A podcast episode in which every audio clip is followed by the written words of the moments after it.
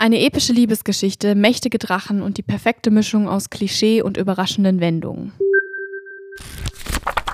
Und damit herzlich willkommen zu dieser Folge Lieblingsbücher. Heute habe ich den Fantasy-Roman Flammengeküsst Fourth Wing mitgebracht von Rebecca Yarros. Es ist eine Drachengeschichte und zwar geht es um Violet, die sich eigentlich ihr Leben lang vorgestellt hat, irgendwann als Schriftgelehrte ausgebildet zu werden, Ihre Mutter allerdings, die die Generälin der militärischen Truppen ist, hat andere Pläne. Sie möchte, dass ihre Tochter Drachenreiterin wird und somit in ihre Fußstapfen tritt. Es sind sehr große Fußstapfen, denn sowohl die Mutter als auch der verstorbene Bruder und die große Schwester haben ja einen sehr guten Ruf. Es sind unglaubliche Drachenreiter. Sie haben mächtige Drachen gebunden und magische Fähigkeiten erlangt. Es ist nämlich so, dass man ausgebildet wird und wenn die Ausbildung erfolgreich ist, bis zu einem gewissen Punkt, bekommt jeder Drachenreiter seinen Drachen zugewiesen. Das ist eine Bindung, die sehr eng ist und ein Leben lang bestehen bleibt. Gleichzeitig bekommen die Reiter auch ihre magischen Fähigkeiten durch die Drachen. Also nur in Verbindung Drache und Reiter können beide ihre volle Macht entfalten.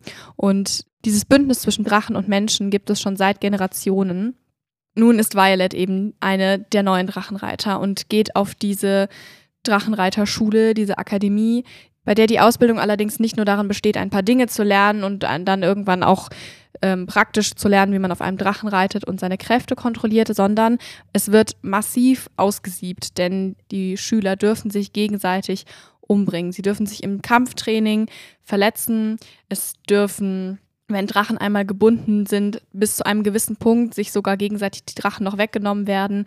Es ist also wirklich ein Kampf bis zum Tod. Und Violet ist eigentlich gar nicht dafür gemacht. Und ihre große Schwester versucht ihrer Mutter das auch vehement auszureden, denn Violet hat ihr Leben lang, wie bereits erwähnt, dafür trainiert oder gelernt, eine Schriftgelehrte zu werden. Sie hat also die Geschichte studiert und kennt sich damit bestens aus und ist eher schlau als stark und eher klein und zerbrechlich. Trotzdem schafft sie es. Sie schafft es über die allererste Prüfung hinweg, die tödliche Brücke, über der schon die ersten Anwärter in den Tod stürzten und kann somit die Ausbildung beginnen. Ich will an dieser Stelle, glaube ich, gar nicht mehr so viel verraten, denn es passieren noch so viele Dinge, die ich euch gar nicht vorwegnehmen will. Immer wieder habe ich gedacht, ah, okay, ich habe schon viele Fantasy-Bücher in dieser Art gelesen und ich weiß jetzt, jetzt taucht wohl diese Figur auf, da haben wir den Love Interest, da haben wir den zweiten Typen und dann steht sie zwischen den beiden, da haben wir die beste Freundin, da haben wir den Feind. Und in gewisser Weise hat man dieses Schema auch. Also natürlich ist man, ist einem relativ schnell klar, in wen sie sich wohl verlieben wird. Man hat auch relativ zu Anfang schon ihre treuen Freunde und das ist ja auch alles gut so. Und trotzdem schafft es die Autorin, die Erwartungen immer wieder zu übertreffen und für Überraschungen zu sorgen.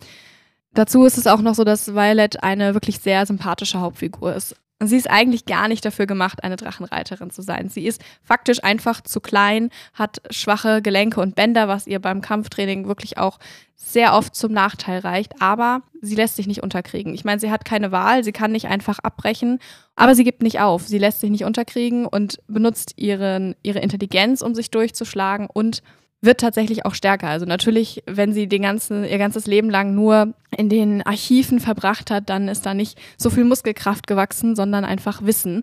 Und dieses Wissen wird später auch noch zu einem großen Vorteil für sie. Ich kann euch dieses Buch also wirklich nur sehr empfehlen. Ich hatte sehr viel Spaß dabei. Ich kann euch das Hörbuch auch empfehlen. Ich habe es tatsächlich parallel konsumiert. Ich habe zwischendurch gelesen und gehört, weil ich nicht immer beides zur Hand hatte. Aber ich fand es so spannend, dass ich beides haben musste, um äh, in der Geschichte weiter voranzukommen. Es macht wirklich sehr großen Spaß und ich freue mich sehr auf den zweiten Teil, der im Dezember erscheint, den ich mir dann wahrscheinlich zu Weihnachten wünschen werde.